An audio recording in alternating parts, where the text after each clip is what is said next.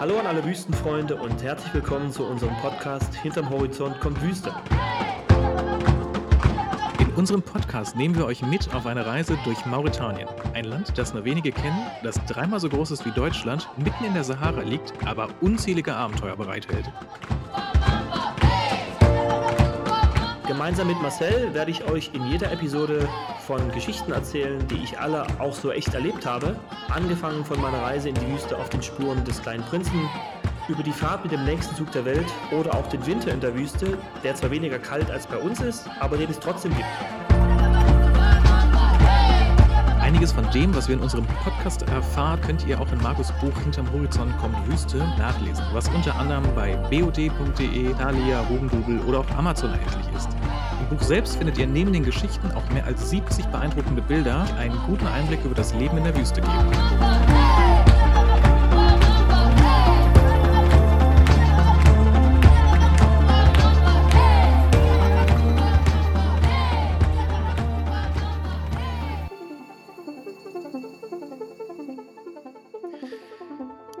Ja, herzlich willkommen zu unserer vorerst letzten Folge unseres Podcasts. Wir haben es ja in den letzten Folgen schon angekündigt, dass die Reise hier langsam ein Ende hat und jetzt ist es soweit und deswegen gebe ich auch gleich äh, an Markus ab. Markus, wie geht's dir damit? Äh, jetzt gerade wieder besser, weil du gesagt hast, vorerst letzte Folge. das nimmt so ein bisschen den Abschiedsschmerz. Aber mh, äh, komisch. Also, ähm, ja, irgendwie geht so ein Kapitel jetzt zu Ende. Also nicht nur Mauretanien, sondern auch das Podcast-Kapitel jetzt hier. Ähm, hat ja vor ja, gut einem Jahr, anderthalb Jahren haben wir ja angefangen damit. Und ich glaube, das ist jetzt, müsste jetzt die plus minus 12, 13. Folge sein. Also wir haben schon ein bisschen was im Kasten äh, gelegt und hat immer viel Spaß gemacht. Und ja, genau, genauso wie das jetzt hier mit Mauretanien zu Ende geht, ist jetzt auch der Podcast zu Ende. Ist traurig, aber ähm, wie sagt man so schön, nie geht man so ganz. Ähm, ja, irgendwas von mir bleibt hier. Das heißt, das hatte ich mal in so einem äh, Kölner Karnevalssong gehört. Und wenn irgendwas zu Ende geht, singe ich immer diesen, dieses Lied. Ähm, ich habe bisher noch nicht rausgefunden, was es dann ist, was dann hier bleibt von mir, aber ja, irgendwas wird es schon sein. Von daher gemischte Gefühle. Ja, habe ich psychologisch gut gemacht, dass ich gesagt habe, vorerst letzte. Ne? Das macht den Abschied einfacher. Du bist ja auch nicht für immer äh, aus Mauretanien weg. Das äh, machen wir vielleicht am Ende nochmal, aber du hast dich ja da auch verewigt und du hast ja auch ein bisschen was da, ein bisschen Sand gekauft, wo du ja auch öfter mal vielleicht nochmal hin müsstest. Genau, da können wir später nochmal drauf eingehen, aber in der Tat, ähm, sowohl ähm, durch das Buch bleibt ja auch was und durch unsere Podcasts hier, aber auch durch den Erwerb eines, äh, eines Grundstückes in Mauretanien, ähm, ja, bleibt irgendwas da. Oder zumindest nehme ich was mit auf dem Papier. Niemals geht man so ganz. Aber unabhängig davon, dass ähm, unser Podcast jetzt auch zu Ende geht, bist du jetzt auch gerade in Mauretanien und zwar das vorerst regulär letzte Mal, beruflich zumindest. Ähm, du bist jetzt äh, erst äh, in den Niger geflogen, hast du gesagt, jetzt äh, nach Mauretanien, den letzten Flug also nach Nouakchott äh, angetreten. Wie war das? Hm, also du hast es genau richtig beschrieben ähm, war erst im Niger und jetzt nach Mauretanien. Und als ich ähm, vor zwei Tagen mit dem Flugzeug ähm, auf Mauretanien, auf Nouakchott angeflogen bin, das war schon komisch, weil man wusste, okay, das ist jetzt wirklich erstmal das letzte Mal. Vielleicht auch das allerletzte Mal, man weiß es nicht. Und da kamen schon so ein paar Erinnerungen hoch, wie das war, als man mehr oder weniger genau vor fünf Jahren, fünf Jahre und 13 Tage hm, hier ankam. Was, da kamen auch so noch ein paar alte Gefühle hoch, also diese, dieses Gefühl, was ich glaube ich in der ersten oder zweiten Folge beschrieben habe, dieser äh, ein bisschen Angst, ein bisschen äh, dieses Unbekannte, das kam dann nochmal hoch, als ich so aufgesetzt bin auf die, auf die Landebahn. Mm, aber ansonsten war das eigentlich wie immer, weil äh, Chauffeur stand draußen, es war schönes Wetter, es war 21 Grad. Ähm, Gepäck kam, kam in diesem Fall nicht mit, ähm, aber Och, die ganzen Abläufe kennt man. Ich musste dieses Mal sogar wieder mal mein, äh, mein Visum abgelaufen ist, mein Zwei-Jahres-Visum. Ich musste mir sogar wieder ein neues Touristenvisum holen, was ein bisschen komisch war. Da hat man sich auch nochmal zurückversetzt gefühlt. Mm, aber es ist irgendwie noch nicht greifbar, muss ich ganz ehrlich sagen, weil noch habe ich hier anderthalb Wochen. Und ich glaube, das ist erst so wirklich greifbar, wenn man in der letzten Woche ist, wenn man auch wenn ich keine großen Aufgaben mehr habe, wenn ich die Übergabe hier auf Arbeit abgeschlossen habe. Und privat mit dem Haus, da kommen wir auch nochmal gleich drauf zurück, dass alles über äh, abgeschlossen ist und dann, wenn es dann so Richtung Flug geht, Abschied von den Kolleginnen, Kollegen und der ganzen Freunde hier, dann wird es, glaube ich, konkreter. Also im Prinzip ähnlich unwirklich wie damals aus der anderen Perspektive oder beziehungsweise andersrum, als du hingeflogen bist. Da hast du ja gesagt in unserer ersten Folge, das war so ähnlich unwirklich. Irgendwie bis einen Tag vorher war das immer noch so, ach, das ist ja erst äh, übermorgen oder nächste Woche oder so. Schöne Anmerkung. Äh, genauso, ja, irgendwie, irgendwie so ist es, ja. Man realisiert das nicht so, dass das dann wirklich dann vorbei ist, das Kapitel, ähm, weil man hier ja noch da ist, man ist in seinem Umfeld, in seinem Haus und Mitbewohnerin ist da, Kollegen sind da, Freunde sind da. Also deutet momentan nicht auf Abschiedsstimmung hin.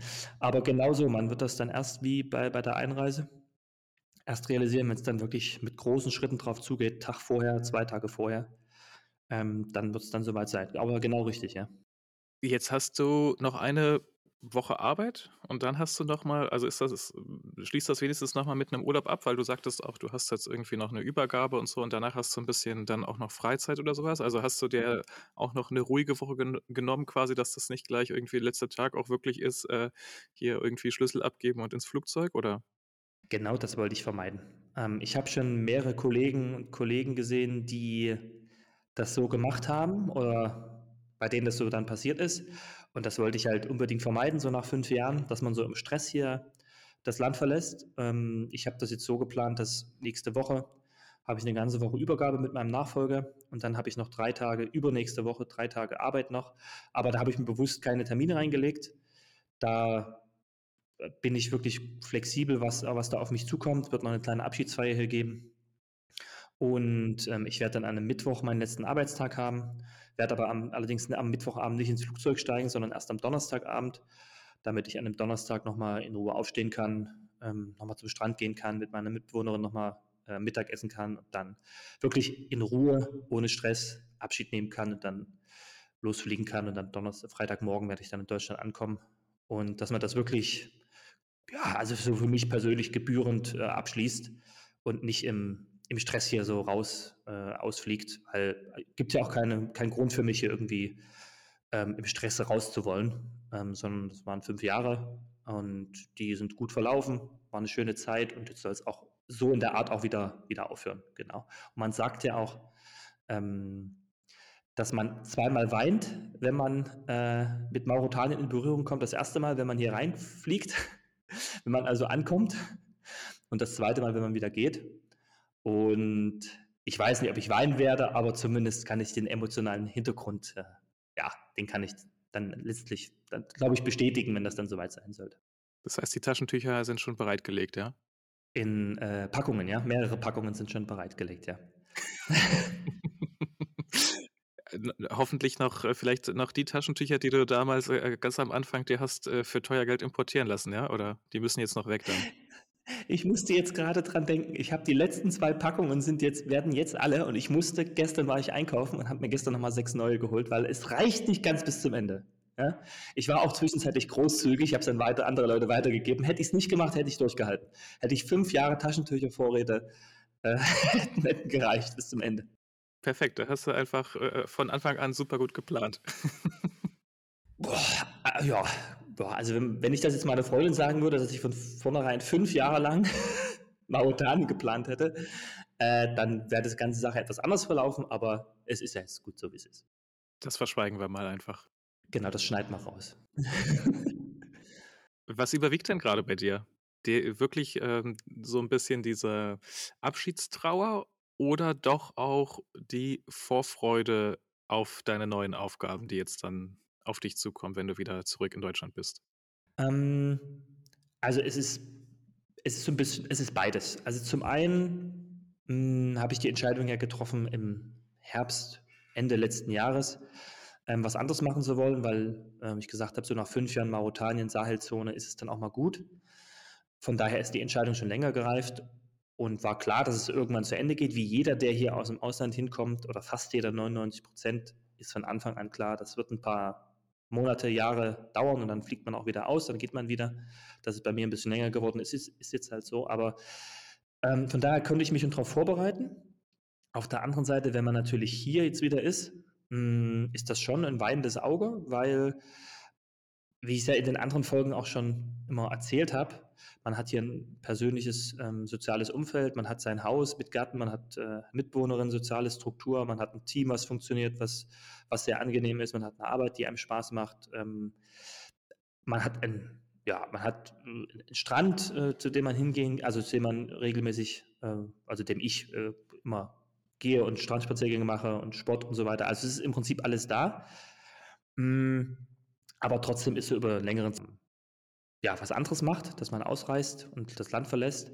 Von daher, ja, so ein weinendes und lachendes Auge und auf der anderen Seite äh, die neue Aufgabe, die da kommt in Hamburg, das ist schon äh, eine tolle Aufgabe, freue ich mich auch riesig drauf. Von daher, jeder, der schon mal Abschiede mitgemacht hat, weiß das ja, wenn man so was Längeres dann aufhört. Ähm, das tut schon weh, aber ja, wenn die eine Tür zugeht, geht die andere auf und so geht halt das eine Kapitel jetzt zu Ende, was schön war und jetzt geht ein neues auf und von daher bin ich da wirklich, wie soll ich sagen, pragmatisch, äh, emotional pragmatisch würde ich es mal nennen. Okay, also äh, zwei Herzen quasi in deiner Brust, kann man so sagen. Genau, so kann man das sagen. Ein Wüstenherz und ein äh, Heimatherz, äh, was jetzt wieder größer wird und stärker schlägt.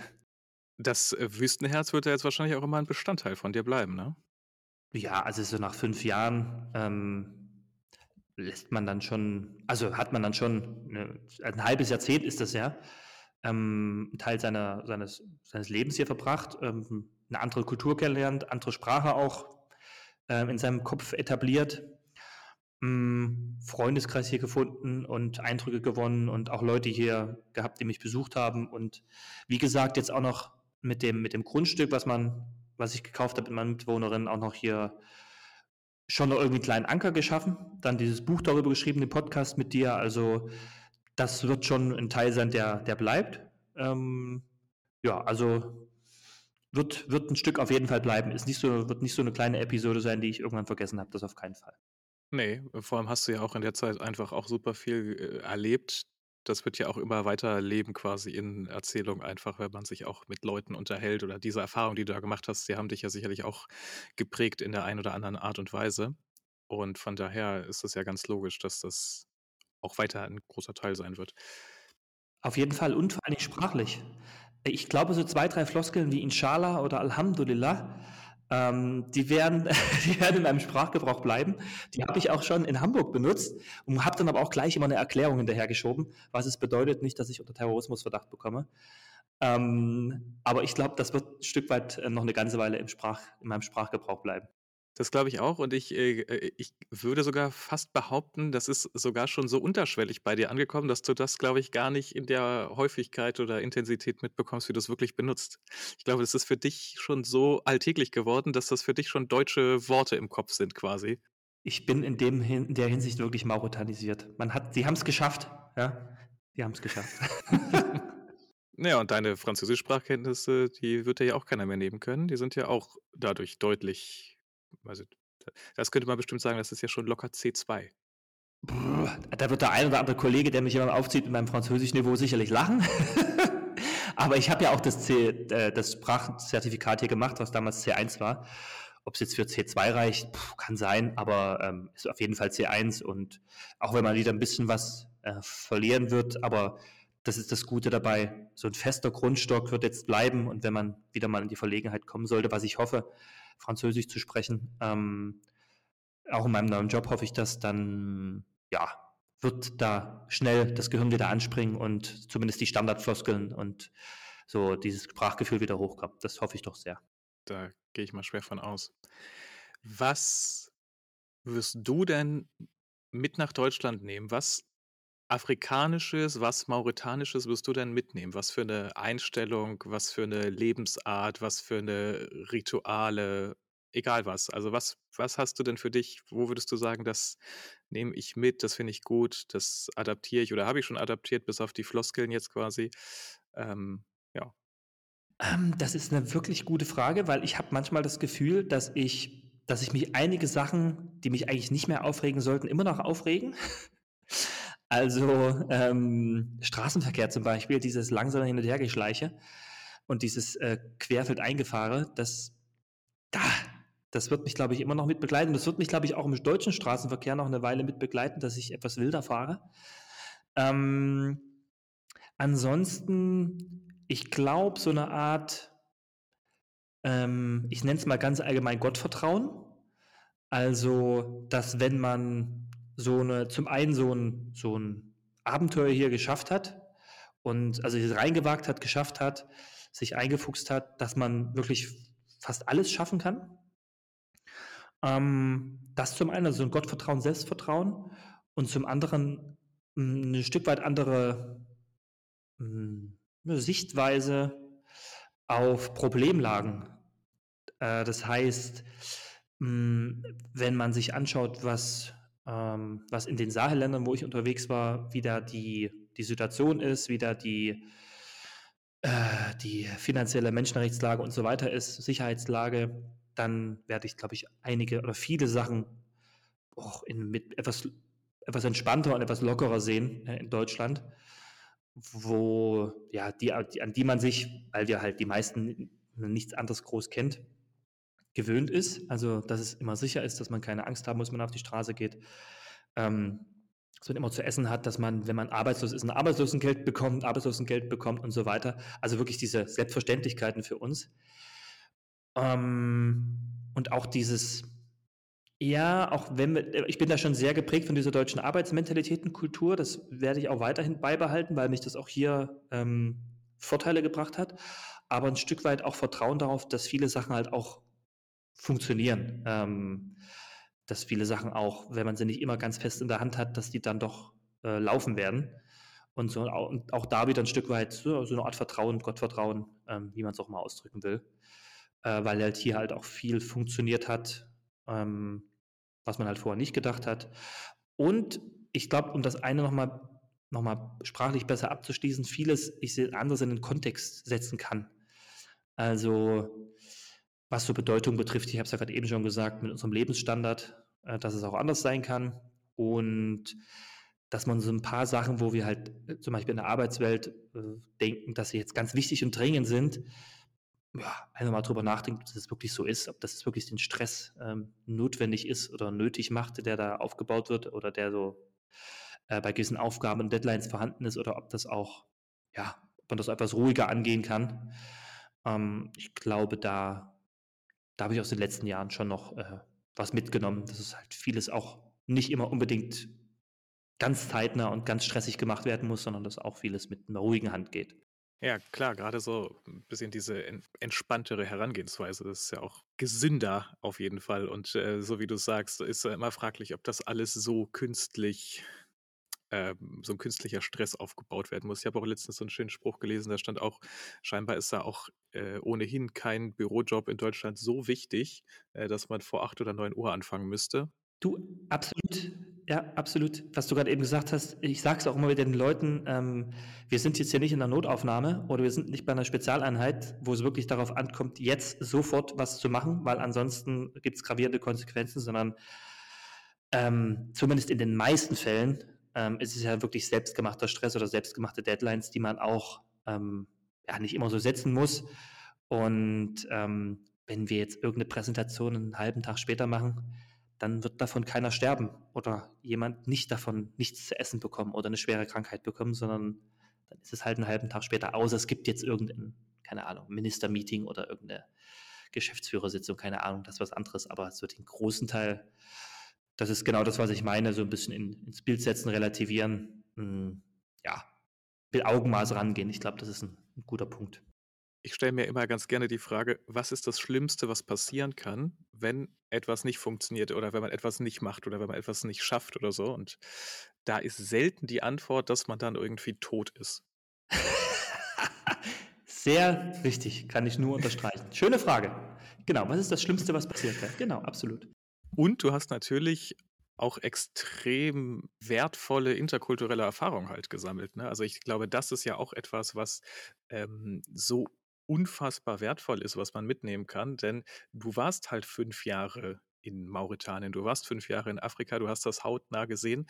Man kann einem dann halt nicht mehr viel vormachen. Ne? Das heißt, man kann auch alles, was man hört, sieht, liest, viel besser in einen Kontext packen, weil man das ja live gesehen hat und auch gesehen hat, ähm, wenn man von mit Abstand und Unwissenheit auf ähm, so bestimmte Berichte oder Probleme sieht oder sowas, dann ist das für einen immer sehr, sehr abstrakt.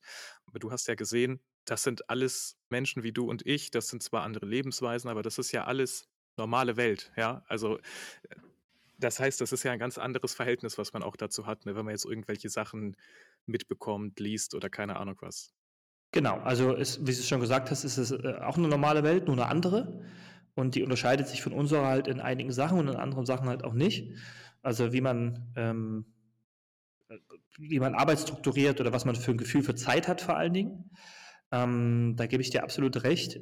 Ähm, ich habe so, also wenn man, wenn ich daran denke, in Zukunft, wenn ich wieder im deutschen Arbeitskontext oder komplett deutschen Arbeitskontext arbeite und dann mit einem, ähm, mit einem Kontext oder mit einem Kontext zu tun habe, der halt nicht europäisch ist oder schon mal nicht deutsch, das fängt ja schon mal an, sondern europäisch oder afrikanisch oder asiatisch und so weiter, da würde ich schon mal von vornherein mh, hm, aufgrund dieser Erfahrung hier schon mal nicht davon ausgehen, dass wir, dass unser Ansatz, wie wir sagen, Dinge planen, ähm, zeitlich, organisatorisch, dass wir auf, das, auf die anderen übertragen können.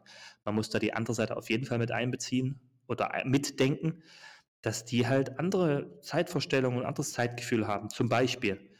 Ähm, oder dass Abstimmungsprozesse, Hierarchiedenken ganz anders ist.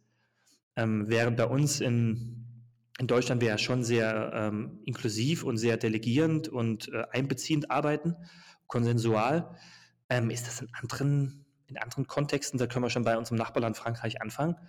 Ähm, das ist halt nicht so. Da ist es halt hierarchischer. Und äh, auch hier in Mauretanien, ähm, da werden halt auch kleinere Sachen ganz oben entschieden und wenig delegiert und wenig Verantwortung abgegeben. Das ist halt eine andere Arbeitsweise und andere, ähm, andere Struktur, die herrscht und die vollkommen weder schlecht noch äh, positiv noch negativ bewertet, ist einfach so. Und ich glaube, das ähm, ist auf jeden Fall eine Eigenschaft oder besser gesagt eine Erfahrung, ähm, die man in der, Zukunft, in der Zukunft dann mitnehmen kann oder einbringen kann, weil man sie schon mal gemacht hat und dann kann man, wie du es schon gesagt hast am Anfang, kann man so Informationen, Berichte, Eindrücke aus anderen Regionen oder jetzt hier gerade aus der westafrikanischen Region anders einordnen, kann damit besser, ähm, ja, besser, besser umgehen. Das Verständnis ist halt einfach ein viel besseres, ne? Genau, ja. Was, ähm, wirst du denn am allermeisten vermissen? Die Frage habe ich jetzt auch schon ein paar Mal bekommen. Hm, also vermissen werde ich also zum einen natürlich schon, ähm, das soziale Umfeld, keine Frage. Man hat sich hier Freundschaften aufgebaut, dann den den Strand, obwohl von Hamburg aus der Strand jetzt auch nicht so weit weg ist, aber der der Strand um die Ecke. Dann zu 80 Prozent, zu 70, 80 Prozent das Wetter.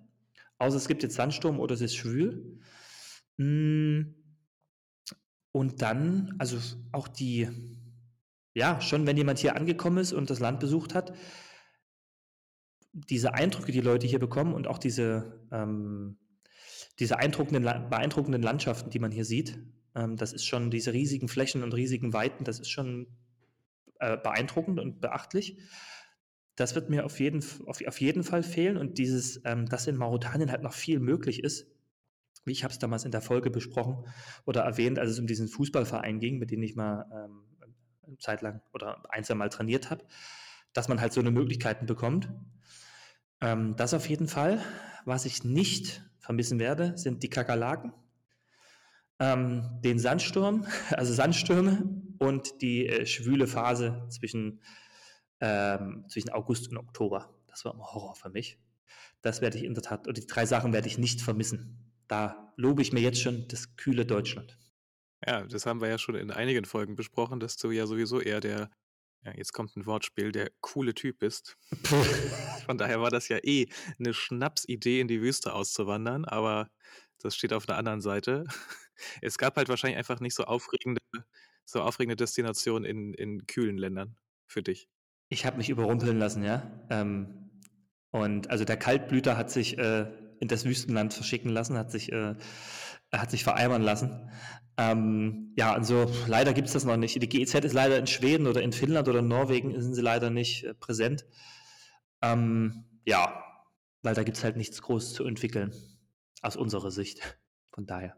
Ich würde jetzt auch mal unterstellen, dass das wahrscheinlich jetzt auch nicht so ein spannendes Reiseziel für dich gewesen wäre, nach Schweden zu reisen. Doch, doch, doch, Reisen schon. Doch, doch, doch. Also das auf jeden Fall.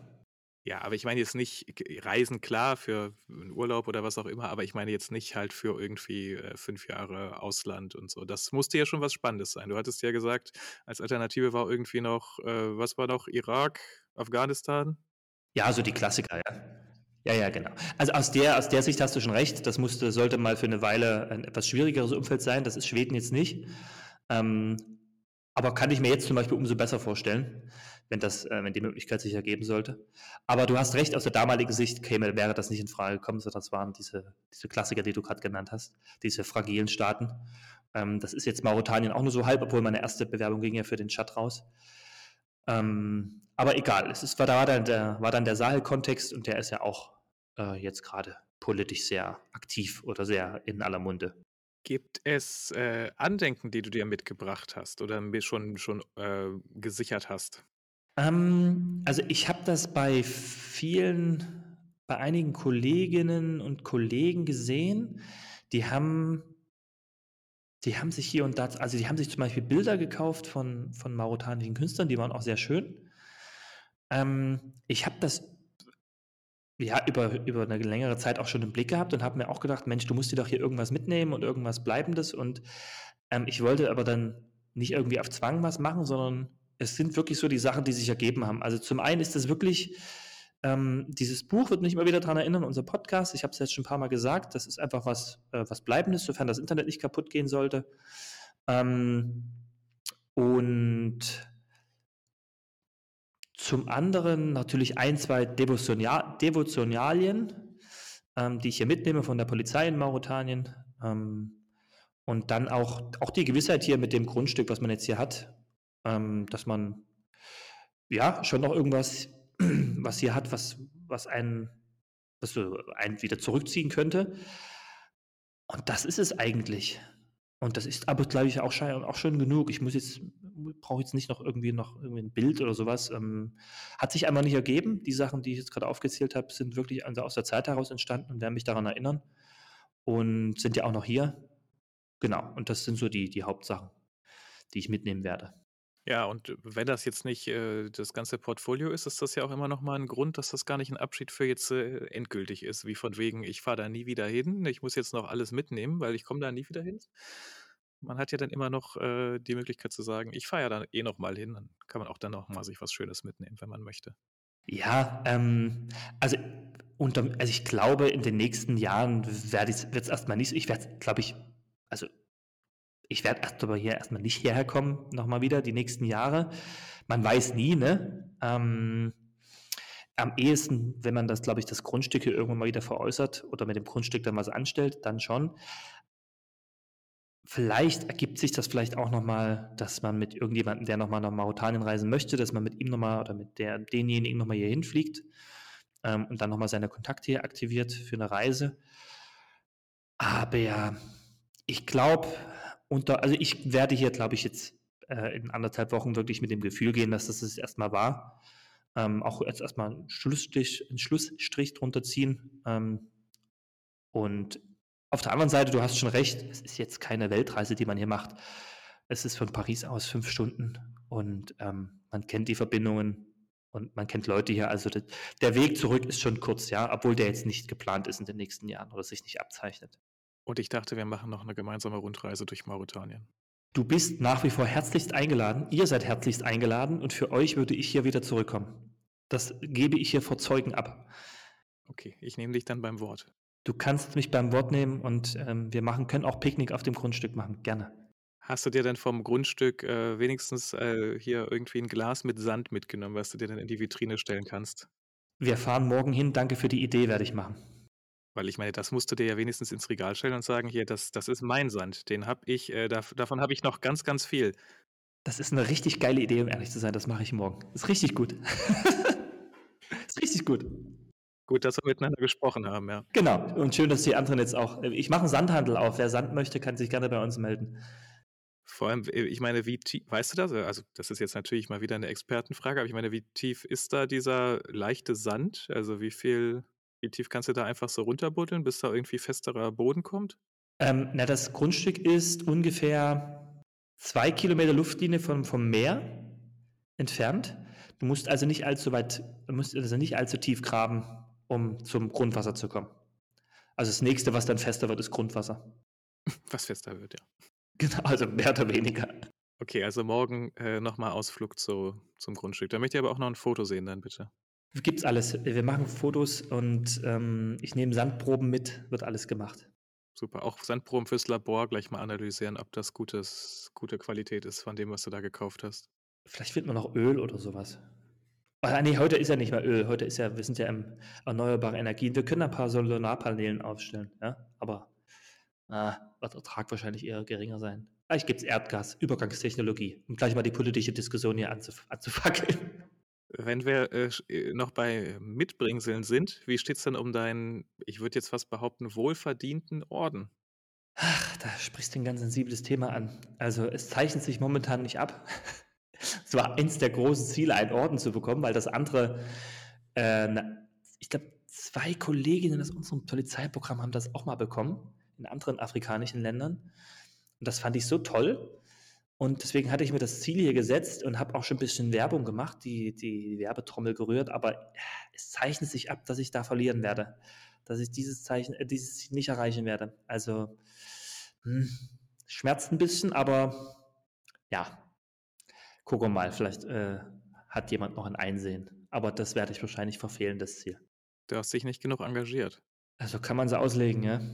Ich habe nur Bücher geschrieben und äh, irgendeinen Mist gemacht, aber nicht wirklich mich hier eingesetzt. Kann auch sein, ne? So kann man es sehen. Hättest du dich auf deinen Job fokussiert und nicht hier auf so ein Tralala drumherum irgendwie und so ein bisschen Kreativquatsch gemacht, dann wäre das vielleicht was geworden. Absolut. Hätte ich mal richtig was Handfestes gemacht. Ähm, absolut, gebe ich dir recht. Ja, das ist jetzt die, ist die Rechnung jetzt, ne? Das ist die Quittung. Das ist jetzt die Quittung. Aber ich meine, aus Fehlern lernt man ja, das kannst du ja an deinem neuen Job, kannst du das ja alles besser machen dann. Bundesverdienstkreuz. Okay, ich, ich arbeite dran. Du setzt dir ja auch immer gleich die höchsten Ziele. Man kann ja auch erstmal klein anfangen.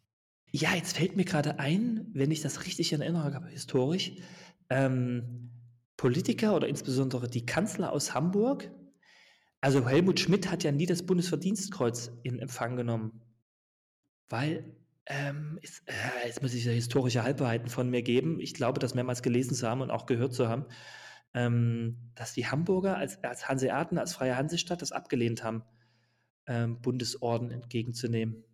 Aber in dem Fall sehe ich mich nicht als Hanseat, sondern sehe mich als, äh, als, als, als Sachse oder als Gesamtdeutscher. Ich würde den annehmen. Du würdest den an. Ich, ich wollte gerade sagen, es würde ja auch erstmal reichen, Mitarbeiter des Monats oder sowas. Ähm, mal gucken, ob es das da gibt. Ähm, okay, wir fangen mal klein an. Okay, hast recht. Ich habe gerade das auf mich wirken lassen, dass deine Reise vorbeigeht und frage mich, das ist jetzt natürlich eine sehr, sehr schwierige Frage, weil man fünf Jahre da war, aber was ist denn so rückblickend, was würdest du sagen, was ist, war dein schönstes oder eines deiner schönsten Erlebnisse, die du in Mauretanien hattest? Oh Gott. Ähm, Na, jetzt musst du den Kopf anstrengen. Den Kürbis. ja, jetzt muss ich gerade wirklich die, die, den Kürbis wirklich mal anstrengen. Ähm, also, es, es, das waren eher so kleinere Sachen. Also, wenn man mit Leuten ins Gespräch kam, sei es am Strand oder sei es ähm, auf der Straße, so eine, ähm, also man kommt, ich bin, komme relativ schnell ins Scherzen mit den Leuten und so eine, ich, das war öfter mal so eine Situation, wo, wo Leute nicht gedacht hätten, dass man so locker miteinander scherzen kann und dass die dann wirklich überrascht waren und dass die dann wirklich lustig waren. Und das waren schon äh, herzliche Momente und lustige Momente, die nehme ich auf jeden Fall mit. Dann auf, auf jeden Fall, was ich auch jedem nur empfehlen kann, die, also Momente in der Wüste, wenn man auf so großen Dünen steht und so unglaublich ähm, über nur über einfach über Wüste schaut und eine Oase und äh, so Sonne untergeht oder aufgeht oder was auch immer, das ist schon beeindruckend. Hm, Und dann ist es auch, vor allen Dingen in den ersten ein, zwei, drei Jahren war das so, hm, dass man hier schon, eine, schon Teil einer Gemeinschaft war und schon sich aufgenommen gefühlt hat und dass man sozial integriert war. Also das waren schon, war wirklich, also hat, war, hat einfach ein schönes, gutes Gefühl äh, gemacht, dass man hier ähm, ja, Teil einer Gemeinschaft war und gern gesehen war und Freunde hatte. Ja, und das ähm, werde ich an, so jetzt aus dem Bauch heraus, aus der Hüfte geschossen, an positiven Erinnerungen auf jeden Fall mitnehmen. Das sind die, ja, das sind so wirklich so drei Sachen, die mir im, im Kopf bleiben werden aus der Zeit hier. Ich finde es äh, voll beeindruckend, voll schön, dass zuerst wirklich kommt äh, dieses in Kontakt kommen und scherzen mit, äh, mit Leuten, die man einfach so zufällig trifft. Also jetzt mehr als irgendwie jetzt irgendeine besondere Reise oder irgendwas, irgendeine besondere Sehenswürdigkeit oder sowas. Das, ähm, das finde ich interessant. Ja, weil so eine gewisse Lockerheit ist hier schon da.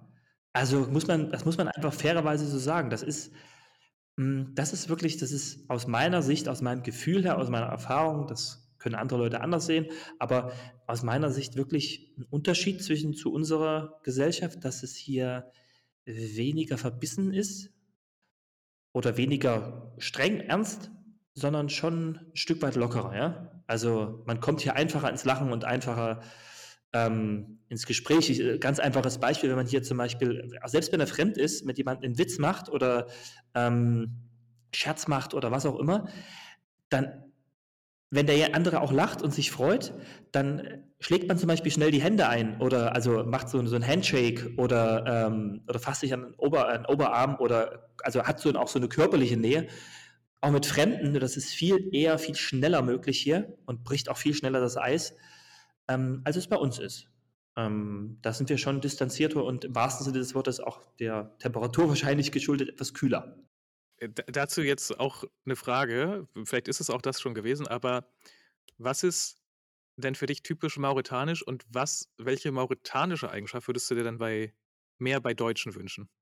Ähm, typisch Maurot, also äh, mauretanisch ist schon, also die mauretanischen Gesellschaft, die ist natürlich auch sehr heterogen, ne? also von den Weißmaurern und von den ähm, Haratin, Pöll und so weiter, also den unterschiedlichen Bevölkerungsgruppen mit unterschiedlichen hier, gesellschaftlichen Hierarchien und so weiter, ähm, die auch jeweils eine unterschiedliche Kultur und äh, unterschiedlichen Habitus haben. Mm, aber also hier ist eine gewisse Zurückhaltung eine gewisse Vorsicht und eine gewisse, ja genau, gewisse vornehme Zurückhaltung da, wahrscheinlich auch ein Stück weit religiös begründet. Das ist sehr angenehm. Das macht es wirklich äh, in dem Land es einfach Vertrauen zu fassen. Ähm, also so eine Zurückhaltung, das ist angenehm und aber auch, was ich gerade eben schon gesagt habe, diese Lockerheit und diese, ja, diese Lockerheit und, und äh, Unverkrampftheit, das ist auf jeden Fall was, ähm, was ich, was ich mir mehr wünschen würde. Aber man kann halt auch nicht alles haben. Was ich halt an, an einem deutschen, nordeuropäischen Kontext halt gut finde, ist diese, ja, schon eine gewisse ähm, Strukturiertheit, Organisiertheit, ähm, Verbindlichkeit, Pünktlichkeit, also all das, womit man selbst aufgewachsen ist, das lernt man schon zu schätzen. Und das bringt einen hier auch manchmal, oder hat es mich manchmal so ein bisschen an den, manchmal an den Rand der, hm, der Verzweiflung getrieben. Aber auch damit lernt man umzugehen und auch das lernt man in den Kontext zu setzen, ähm, weil vieles hat dann doch geklappt. Aber, also, wie gesagt, auf deine Frage, diese Lockerheit, Offenheit und vornehme Zurückhaltung, das ist was Mauretanisches, was ich, äh, ja, was ich mir mehr wünschen würde in unserem Kontext. Finde ich vor allem super spannend, weil das ja eigentlich zwei Eigenschaften sind, die man jetzt gar nicht unbedingt miteinander in Verbindung bringen würde. Also, dass du einmal sagst, diese vornehme Zurückhaltung und dann aber gleichzeitig so diese Lockerheit oder Offenheit, dass man trotzdem ja schnell irgendwie ins Gespräch kommt und Späße macht und da viel ähm, auch körperlicher gleich irgendwie miteinander ist. Das klingt ja jetzt erstmal auf den ersten Blick nicht so, als wären das Eigenschaften, die gut zusammenpassen würden, oder? Weil halt auch die Gesellschaft hier heterogen ist. Ähm, weil halt auch unterschiedliche Einflüsse hier da sind, wie ich es gerade eben schon gesagt habe. Aber also trotz allem, trotz aller Offenheit und Lockerheit, habe ich hier ganz selten ähm, erlebt, dass jemand übergriffig wurde oder dass jemand be jemand bedrängt hat. Überhaupt nicht. Also, das ist eine gute Kombination, die man hier vortrifft antrifft. Was was vermisst was wirst du nicht vermissen? Wahrscheinlich das, was du dir gerade, das, was du gerade schon gesagt hast, was du bei Deutschen schätzt. Organisiertheit, Pünktlichkeit. Richtig. Ja, das zum einen und was ich vorhin auch schon angemerkt habe, ähm, also diese also, äh, genau, Wetter hier, Hitze, Schwüle äh, Schwüle und, ähm, Kakerlaken. Ähm, aber jetzt von den Eigenschaften her, genau, also, ähm, so ein bisschen die Laissez-faire-Einstellung, die man hier antrifft, zum Teil ähm, Beispiel äh, Instandhaltung von, von Gerät, Instandhaltung von, von Gebäuden, dass es halt nicht ganz so genau genommen wird, wenn man mal was neu hat, neu gekauft hat, neu bekommen hat und ähm, dann halt auch darauf achten muss, dass es gut gepflegt wird, ähm, dass sich so vieles ein bisschen selbst überlassen wird, ähm, auch so ein bisschen träge zum Teil, Trägheit. Ähm, das ist was, was, ja, was mir jetzt als Person für mich persönlich jetzt nicht so nahe kommt, aber was man hier auch ab und zu antrifft, sagen wir es mal so. Und das ist das, was ich mir, das, was ich nicht so wirklich vermissen werde. Aber was dazugehört, das ist halt so. Jetzt hatten wir, was äh, deine schönsten Erfahrungen waren, was du dir mehr wünschen würdest, äh, welche mauretanischen Eigenschaften an Deutschen, was du an Deutschen mehr schätzt, quasi welche Eigenschaften. Was ich aber auch spannend finde, was ist denn rückblickend ähm, auf die letzten fünf Jahre dein größter Fail und was war dein größtes Waterloo? Um, äh, Fail und Waterloo, ich glaube, das, also ich würde das allgemein beantworten, beantworten Entschuldigung. Ähm, ich bin gerade am Anfang häufig mit einer sehr europäisch-deutschen Sichtweise oder nicht Sichtweise, Erwartungshaltung an viele Sachen rangegangen. Also wie zum Beispiel Sachen erledigt werden müssen, wie Sachen umgesetzt werden müssen sei es im privaten, äh, im, im, im, beruflichen Kontext oder im, im privaten Kontext, wenn es zum Beispiel um, um das Haus ging oder um, das Auto, Reparatur und so weiter. Ähm, oder ganz einfach im Restaurant. Also mit einer Erwartungshaltung zügig, äh, kundenorientiert, äh, nicht kundenorientiert ist falsch, aber zügig, äh, verlässlich, ähm, pünktlich, ähm, also, dass man schon merkt, hier ist Zucht drin und hier äh, geht was voran. Und wenn man dann merkt, dass es nicht so ist, das, da bin ich halt häufiger ungeduldig geworden und etwas, na, ungehalten ist zu viel, aber ungeduldig geworden. Und da bin ich ab und zu mal, oh, da habe ich gefehlt. Da habe ich halt, bin ich halt mit der, mit dieser Erwartungshaltung bin ich halt gescheitert, weil da so halt läuft das hier nicht. Ähm, da muss man halt ein Stück weit sich zurücknehmen und ein Stück weit Lockerheit reinbringen und ein Stück weit Vertrauen, was ich ja halt vorhin auch schon gesagt habe. Und mit so einer, dieser Erwartungshaltung, was gewisse Zeiträume betrifft, unvoreingenommen herangehen. Und das ist mir ein paar Mal passiert, wo ich einfach, ja, wo ich einfach daneben gelegen habe und so einfach nicht weitergekommen bin, bei den Leuten einfach abgeblockt bin. Und ähm, das ist, äh, das sind so Fails, oder das ist so ein, allgemeines Fehl, ähm, was ich hatte. Und ich glaube, ich bin ein paar Mal auch bei Käufen, ja, doch bei ein, zwei Sachen, die ich am Anfang gerade gekauft habe, äh, über den Tisch gezogen worden. Dann war halt der, der Tuba-Beaufschlag dabei, wo ich halt noch ein bisschen blauäugig rangegangen und hätte besser handeln müssen, wo ich ein paar Mal für, also zum Beispiel, zum Beispiel Sportgeräte habe ich, habe ich ein bisschen viel gezahlt ähm, aber ja, letzten Endes ist es auch nur Geld und das waren jetzt auch keine Tausende von Euro, sondern sieht sich im Rahmen, es war Lehrgeld. Aber das ist auch sicherlich der ein oder andere Fehl. Ähm, oder die Lehrstunde, Lehrgeld, das ich zahlen musste. Ähm, ja, am Anfang vor allen Dingen. Am Ende, also je länger man hier ist, umso mehr habe ich auf die Karte gesetzt, dass ich eher Mauretanier gefragt habe, die das für mich verhandeln, aushandeln. Ähm, um dann so einen indirekten Weg zu bekommen oder indirektes Ergebnis zu bekommen. Ja, aber das sind so Sachen, ähm, wo ich ein paar Mal nicht erfolgreich war und gefehlt habe. Und was würdest du sagen, sind jetzt auch rückblickend deine Key Learnings? Also was kannst du auch anderen, die jetzt auch zum Beispiel unseren Podcast hören, mit auf den Weg geben, die sich vielleicht entscheiden, irgendwie die nächsten Jahre auch beruflich irgendwie ins Ausland zu gehen, egal ob das jetzt irgendwie Afrika ist, Mauretanien, Südamerika, Australien, was auch immer, China. Was sind deine Ratschläge, Empfehlungen, die du gesammelt hast über die letzten fünf Jahre? Ähm, also ich glaube, wir erweitern heute das, äh, das Zuhörerfeld deutlich mit den Fragen. Allgemein interessante Fragen. Ähm, das allererste ist auf jeden Fall einfach machen.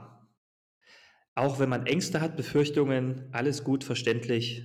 Auch wenn man sich die Horrorszenarien ausmalt, einfach trotzdem machen. Sich natürlich vorbereiten und sich auf gewisse Sachen auch einstellen, dass auch mal Sachen schiefgehen können, aber einfach, einfach machen und durchziehen und einfach, einfach beginnen. Und dann merkt man, dass viele Sachen machbar sind und viele Sachen, mh, hm, viele Sachen bei weitem nicht so schlimm sind, wie man sich ausmalt oder am Anfang denkt. Und wenn man diesen ersten Schritt gemacht hat, sind die sind mindestens 50 Prozent schon gegangen des Weges. Das ist das eine. Zum anderen, mh, hm, sich auch von Rückschlägen nicht, ähm, nicht entmutigen lassen. Also zum Beispiel, wenn es sprachlich am Anfang nicht so klappt, wenn man sich ähm, nicht so richtig ausdrücken kann, wenn man kulturell hier und da ab und zu mal aneckt oder wenn man nicht vorankommt, auch davon nicht entmutigen lassen, das ist halt so. Ähm, dann weitermachen. Ähm, dann das nächste ist Hilfe, also ich, äh, auf Hilfe holen, das nicht alleine durchziehen, sondern ähm, Kontakte aufbauen zu, zu Einheimischen, zu, zu lokalen Leuten, die einem dann Hinweise geben, Tipps geben, die einem helfen können, die einem auch viele Sachen mit auf den Weg gehen können, wo man die Augen geöffnet bekommt und wo es dann halt letzten Endes auch ähm, auch besser läuft äh, mit der Zeit. Ähm, und ganz einfach auch, das hängt jetzt ein bisschen mit den anderen Punkten schon zusammen, aber diese Mut zu Fehlern, also diese Offenheit für Fehler, dass halt einige Sachen halt auch mal nicht so laufen können, dass einige Sachen halt mh, auch mal schief gehen können. Und das ist überhaupt kein Problem, gerade wenn man im Ausland ist und das trotzdem einfach, äh, trotzdem einfach weitermachen, weil man ist nicht der Erste, der das macht. Ähm, muss, muss nichts perfekt sein, vor allem nicht am Anfang. Von daher ist äh, dieses Fehler machen, dieses auch zulassen, ähm, das wäre auf jeden Fall was, wo was auch Druck rausnimmt, was ähm, so die Befürchtungen häufig oder nehmen kann, dass das halt einfach passieren kann. Also das ist auch, auch jetzt so aus der Hüfte geschossen, das wären so drei, vier Punkte, wo ich sagen würde, äh, wenn man die mitnimmt, wenn man die beachtet, dann kann man sich auf sowas auf jeden Fall einlassen.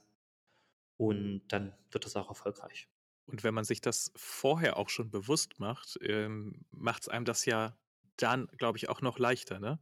Wenn du dir das vorher schon bewusst machst und sagst, natürlich kann ich nicht der Beste in allem sein, natürlich habe ich keine Ahnung, natürlich verhalte ich mich manchmal falsch, natürlich mache ich Fehler. Ähm, wenn ich das vorher mir schon so klar bewusst mache, dann ist das auch in dem Moment nehme ich das auch nicht irgendwie jetzt als Scheitern oder als was weiß ich nicht wahr, sondern dann kann ich ja auch sagen, ähm, ja, äh, klar, man muss halt ständig dazulernen. Man kann ja jeden Tag nur schlauer werden im Prinzip. Genau, also wenn man das vorher schon, ähm, du hast gesagt, äh, sich vorstellt, hast du gesagt, also verbildlicht, ähm, also sich schon mal ausmalt, schon mal in die Situation eintaucht, ähm, absolut, wenn man da schon mal durchgegangen ist, so geistig, dann ist dann der und wenn man auch vorher schon akzeptiert oder vorher sie darauf vorbereitet persönlich, dass es auch mal schief gehen kann, dass man einen Fehler macht, dann geht man dann in der Situation auch ganz anders mit um, nimmt das lockerer und wird einem dann auch bewusst, dass viele Sachen halt auch gar nicht so schlimm sind, die man vorher annimmt, dass sie so ganz gravierend sind. Und äh, genau, wenn man das, sich das vorher schon bewusst macht, dann wird vieles, vieles einfacher. Das heißt nicht, dass alles super funktionieren wird und dass dann einem vor allem schützen wird. Das heißt es nicht aber es wird einen Großteil der Spannung und einen Großteil der Befürchtungen und Druck rausnehmen, bin ich mir ganz sicher. Hast du für uns noch eine Weisheit der letzten fünf Jahre? Um das jetzt mal ein bisschen aufzubauen und groß zu machen, ja? ähm.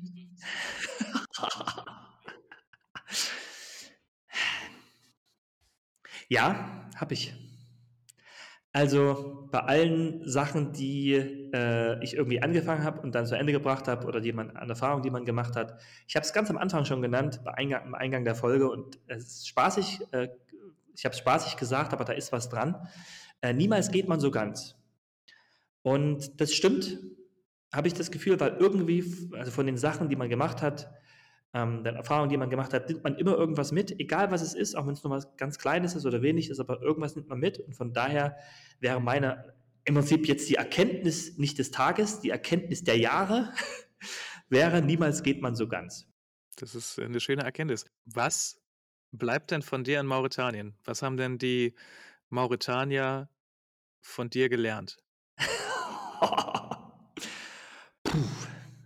Ich weiß nicht, ob die Mauretaner mich wahrgenommen haben. Also, hm, ich hoffe, ich weiß nicht, ob das so ist, das muss man die äh, Kolleginnen, Kollegen, Freunde hier fragen. Ich hoffe, dass ich ähm, ein bisschen dabei unterstützen konnte, oder ich bin mir sicher, dass ich dabei unterstützen konnte, ähm, Mauretanien zum einen ein bisschen bekannter zu machen. Ähm, ich habe viele Leute hier hergeholt, ähm, die sich das angeschaut haben, das Land, und mit ganz positiven Erfahrungen zurückgeflogen sind, ganz beeindruckt waren. Ähm, ich hoffe, dass ich ein Stück weit, oder wie gesagt, bin mir sicher, dass ich ein Stück weit dem, dem die Bekanntheitsgrad ein Stück weit steigern konnte im Rahmen dessen, was ich machen kann. Ähm, und hoffe, dass es auch durch das Buch ein bisschen gesteigert wurde und dass das eine privat aus der privaten Sichtweise und zum anderen natürlich auch beruflich hier ein Stück ähm, dazu beigetragen zu haben, dass die Polizei ähm, ja, ein Stück weit besser geworden ist, ein Stück weit besser arbeiten kann oder Fortschritte macht, auch wenn es nur ein kleiner Teil war, aber ähm, ja, das bin ich mir sicher und hoffe, dass das die Mauretanier auch so sehen. Auch wenn man, um ehrlicherweise zu sein, also muss man sich jetzt nicht selbst überhöhen, auch einer von vielen ist, ähm, die hier sind, die für irgendwelche Regierungsorganisationen oder Nichtregierungsorganisationen arbeiten. Da muss man das schon in den Kontext setzen, aber aus persönlicher Sicht habe ich, gehe ich schon mit dem Gefühl heraus, meinen mein Beitrag hier geleistet zu haben. Also ohne dass ich dich ja jetzt in Mauretanien je gesehen habe oder dass ich jemals gesehen habe, wie du arbeitest, denke ich schon, dass du auf jeden Fall da einen Impact geleistet hast. Dann einfach durch deinen positiven Spirit und einfach dieses Anpacken und einfach diese wirklich immer positive Gesinnung können eigentlich alle Mitmenschen nur von profitieren. Ich hoffe, das ähm, ist so rübergekommen und ja, also ja, also ich hoffe es einfach und ähm, ich werde es dann beim Abschied sehen, aber ich bin mir sicher, dass da ähm, was hängen geblieben ist. Ja. Genau, beim Abschied, ähm, du wirst ja sehen, wie viele Leute kommen.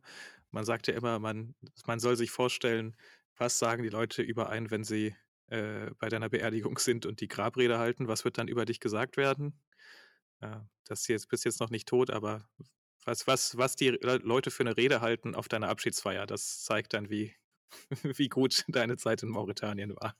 Absolut, das wird der Maßstab. Wie viele Leute kommen, ähm, wie zahlreich werden sie kommen oder auch nicht, wie zahlreich werden sie wegbleiben und was werden sie sagen. Absolut, genau. Genau, vielleicht müssen wir also noch eine kleine Episode danach schieben, wo wir das nochmal beleuchten werden dann. Der Nachgang, ja, genau. Fünf, äh, Mauretanien, zwei Jahre danach. Genau. ja, dann ist jetzt eigentlich schon fast Zeit, dass du die, die vorletzte Taschentuchpackung rausholen kannst. Ja, fast. Ich habe nämlich noch einen Punkt. Ähm, oder zwei Punkte vielmehr. Ähm, und zwar zum einen wollte ich an dieser Stelle mal allen Zuhörerinnen und Zuhörern mal ein großes Dankeschön sagen. Mit der Zeit oder mit, mit dem zunehmenden Anzahl der Folgen habe ich auch immer mehr, ähm, also über dich, Marcel, und auch selbst Feedback bekommen zu den, zu den Folgen. Wir haben wirklich eine kleine Stammhörerschaft aufbauen können und die sich auch immer wieder gefreut haben über eine neue Folge und habe auch ganz lustige Begebenheiten mitbekommen, dass Leute, die wirklich nach Mauretanien gegangen sind, die ich vorher nicht kannte, den Podcast gehört haben und sich wirklich dadurch auf ihre Mauretanienzeit vorbereitet haben. Ähm, das zum einen, oder dass wirklich fremde Leute, die ich vorher nicht kannte, das Buch sich gekauft haben und das gelesen haben, weil sie auch nach Mauretanien gegangen sind. Ähm, also großen Dank nochmal an unsere Zuhörerschaft, äh, Leserschaft, dass ihr uns so treu äh, die Stange gehalten habt und zugehört habt. Das ist natürlich auch eine Bestätigung für uns, weil das hat wirklich, insbesondere für Marcel, ähm, war viel Arbeit, viel Aufwand. Und das ist eine Bestätigung für uns. Da einen großen Dank an alle Leute da draußen. Und ähm, der zweite Punkt, Marcel, ich muss dir jetzt mal ein großes Dank, ein großes, großes Lob, Dank aussprechen. Äh, du hast gerade eben gesagt, positive Art und Anpacken, das wäre alles nicht in die äh, Realität umgesetzt, äh, umgesetzt äh, worden, wenn du nicht die Ursprungsidee gehabt hättest, wenn du mir nicht das Mikrofon zum Geburtstag geschenkt hättest und das wirklich, also mir die Instrumente auf den Tisch gelegt hättest und ich nur noch hätte anfangen müssen. Ähm, also dafür einen großen Dank und ein großes Dank auch für die gesamte technische Umsetzung. Ähm, wer mich kennt, weiß, ich habe da so IT und äh, technikmäßig, äh, das funktioniert schon, aber ich äh, muss das jetzt nicht jeden Tag machen. Ich verliere da eher Nerven. und das hat alles Marcel übernommen, also das ganze Schneiden und Hochladen und so weiter. Das ist eine ganze Menge Arbeit. Das hat er, hat er zum größten Teil gemacht. Ähm, Marcel, dir einen riesengroßen Dank dafür. Der Podcast wäre ohne dich nicht ins Leben gerufen worden. Das muss man an dieser Stelle nochmal so sagen. Danke. Herzlichen Dank. Und wenn wir uns nächstes Mal äh, äh, privat sehen, dann äh, kriegst du auch noch ein kleines Geschenk. Oh, da freue ich mich ja jetzt schon drauf. Ich, bin schon ganz, ganz, gespannt und aufgeregt. Ich habe ja die große Ehre, dass ich, äh, dass ich Markus vom Flughafen abholen äh, darf, wenn er am 11. März wieder zurück nach Berlin kommt. Dein letzter Flug erstmal für die nächsten Jahre, hast du ja gesagt, aus Mauretanien kommt. Dann werde ich dich gebührend in Empfang nehmen. Das ist sehr nett. Das ist auch ein schöner, es ist auch ein schöner Abschluss hier und also es ist auch ein schöner Bogen, der sich dann schlägt mit dem Podcast, ja? Dass du mich da vom Flughafen abholst und dann, genau. Schön. Ja, also besser geht ja eigentlich nicht. Nee, ich möchte es auch nochmal sagen, bevor wir uns jetzt hier gegenseitig äh, belobhudeln und so, wie toll der jeweils andere ist und wie toll wir das alles gemacht haben und wie toll alle Zuhörer sind und so. Also will ich nur sagen, mir hat es auch sehr viel Spaß gemacht. Ähm, ja, sicherlich war das auch an anderen Tag, war das mal Arbeit und dann hat man sein Wochenende äh, kurz, ja, ich will jetzt nicht sagen geopfert, aber man hat sich dann rangesetzt. Aber es hat trotzdem im Endeffekt, hat es auf jeden Fall immer Spaß gemacht und ähm, ich habe sehr, sehr viel gelernt und sehr, sehr viel erfahren und wie gesagt, also wenn man jetzt nicht irgendwie den ganzen Tag nur RTL guckt, dann kann man ja eigentlich jeden Tag nur schlauer und besser werden. Und in dem Sinne ähm, habe ich von unserer kleinen Podcast-Reise bestimmt genauso profitiert wie du. Und ich hoffe, dass es allen Zuhörern auch Spaß gemacht hat. Aber wir haben ja schon insofern Feedback, selbst wenn es nur ein, zwei Leute sich vorab angehört haben, die nach Mauretanien gereist sind und das für sie einen Mehrwert geschaffen hat, da haben wir eigentlich ja unsere Mission schon erfüllt, würde ich behaupten. Genau, so ist es. Absolut. Mission accomplished. Mission accomplished, genau. Für den Orden hat es zwar nicht gereicht, aber vielleicht entwickelt sich das ja im Nachhinein auch noch. Vielleicht kriegst du ja dann noch irgendeine ganz tolle Auszeichnung für Völkerverständigung oder für was weiß ich, irgendwas. Irgendwas wird sich schon finden. Irgendein Preis wird sich schon noch finden für dich. Wenn nicht, bastle ich dir eine Medaille oder so. Reicht mir auch was. ja, dann hast du ja quasi den Abschied schon gemacht. Ich will trotzdem dir die letzten Worte überlassen und sage danke, mir hat es viel Spaß gemacht. Und vielleicht geht es ja nochmal weiter mit einer Recap-Folge zwei Jahre danach oder Vielleicht machen wir mit Markus auch einen Motivationspodcast. Dann auf seinem Handy sind ja noch so viele Motivationssprüche, dass da gibt es bestimmt genug Leute, die denen das gefallen würde. okay, wir triggern jetzt schon mal an, wir, die, die, den Teil 2 des Films triggern wir jetzt schon mal an. Ähm, ja, also so eine Recap-Folge würde mir in der Tat äh, durchaus gefallen, ein Jahr später oder sowas. Ähm, aber bis auf weiteres jetzt erstmal äh, nochmal einen großen Dank an alle, einen großen Dank an dich. Es hat mir auch sehr viel Freude bereitet und wie gesagt, wir haben Mauretanien jetzt euch ein Stück näher gebracht, das war das Ziel. Und in diesem Sinne bleibt mir nur zu wünschen, noch jetzt gerade beste Grüße aus der Wüste und äh, ja, hoffentlich bis, äh, bis ganz bald. Hat euch unser Podcast gefallen? Dann abonniert uns und folgt auf Instagram dem Hashtag HHKW und abonniert unseren Kanal Hinterm Horizont kommt Wüste. Dort bekommt ihr immer die aktuellsten Eindrücke von Markus Leben in Mauretanien. Oder wollt ihr lieber ein richtiges Buch in der Hand haben? Dann holt euch auf biod.de, Thalia, Hugendubel, Amazon.de oder in jedem Buchladen mein Buch Hinterm Horizont kommt Wüste, in dem euch neben den vielen Geschichten auch über 70 beeindruckende Bilder erwarten. Bis dahin, beste Grüße aus der Wüste, euer Marcel und euer Markus.